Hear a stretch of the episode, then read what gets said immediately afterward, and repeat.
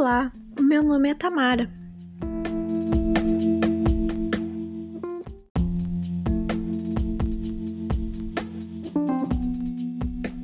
Olá, meu nome é Carol.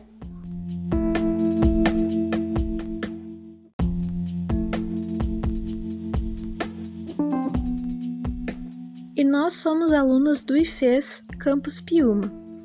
O assunto do podcast de hoje é ensino híbrido. Muitos debates estão sendo feitos sobre isso. Falaremos de alguns deles.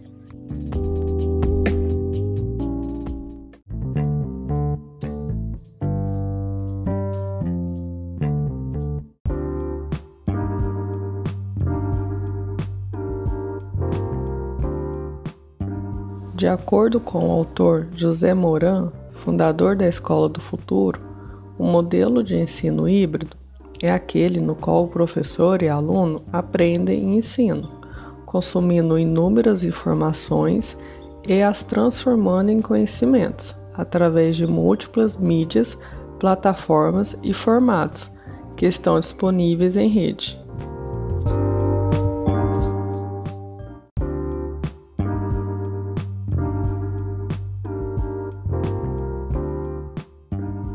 Além disso, de acordo com o Clayton Christensen Institute, o ensino híbrido é um programa de educação formal no qual um aluno aprende por meio do ensino online, com algum elemento de controle dos estudantes sobre o tempo, o lugar, o modo e ou ritmo de estudo, e também por meio presencial na escola.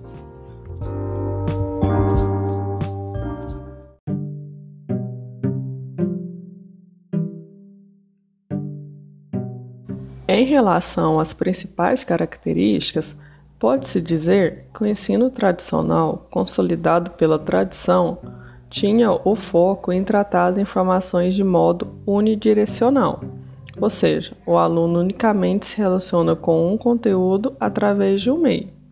Já no ensino híbrido, veio para quebrar este paradigma, ao propor o acesso e a produção de informações de modo colaborativo e multimídia, através de diferentes fontes de informação, possibilitando também a personalização do ensino a fim de preencher as lacunas individuais de cada aluno.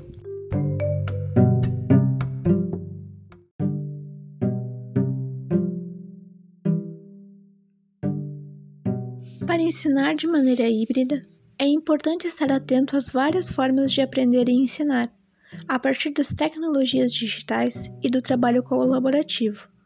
Há, por exemplo, os modelos de ensino como rotação por estações, laboratório rotacional, rotação individual e sala de aula invertida, como propostas para os professores e alunos.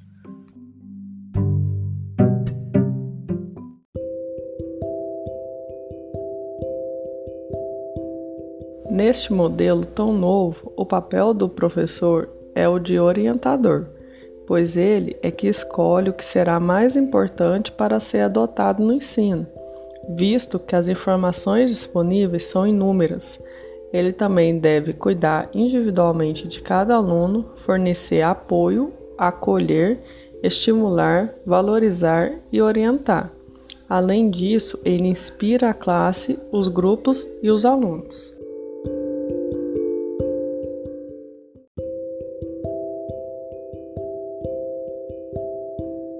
Já o papel do aluno pode ser individual ou em grupo e é caracterizado por interações constantes.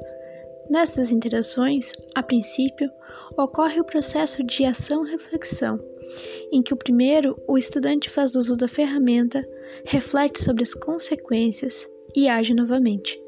Em um segundo momento, ocorre o processo de reflexão ação-reflexão, em que o estudante irá primeiro refletir sobre a ação desejada, buscando prever suas consequências para depois agir.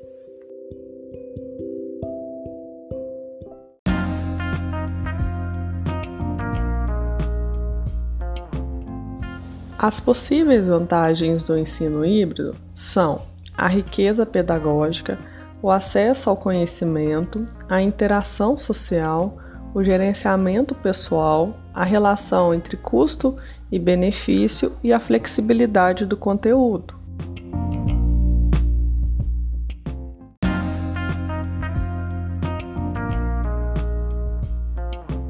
Por outro lado, as possíveis desvantagens do ensino híbrido são rejeição ou preconceito ao modelo por parte dos professores, falta de conhecimento sobre o grau de esforço envolvido e a falta de apoio, tempo de professores e alunos para se ajustarem ao modelo. E também pode ser que em alguns casos o modelo não seja o melhor para o aluno.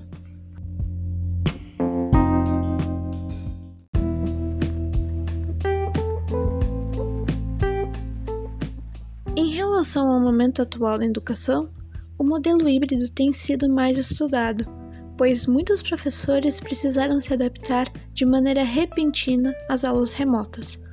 O ensino híbrido possibilita o aprendizado diferente ao utilizar diferentes elementos para a aprendizagem. No entanto, a pandemia veio para mostrar o quão frágil é o ensino híbrido para algumas escolas, que ainda optam por não adotarem o uso diário e integrado das tecnologias digitais.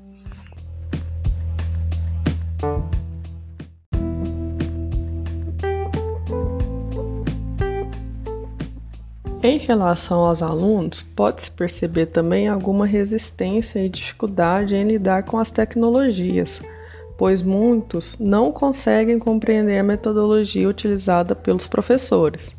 O modelo em si tem o potencial de ser útil para suprir lacunas no ensino, ao poder personalizar as atividades. No entanto, o ensino que está sendo feito neste momento, desde o início da pandemia, não necessariamente é um ensino híbrido, que prevê momentos de encontros presenciais e o que não tem ocorrido na totalidade nas escolas.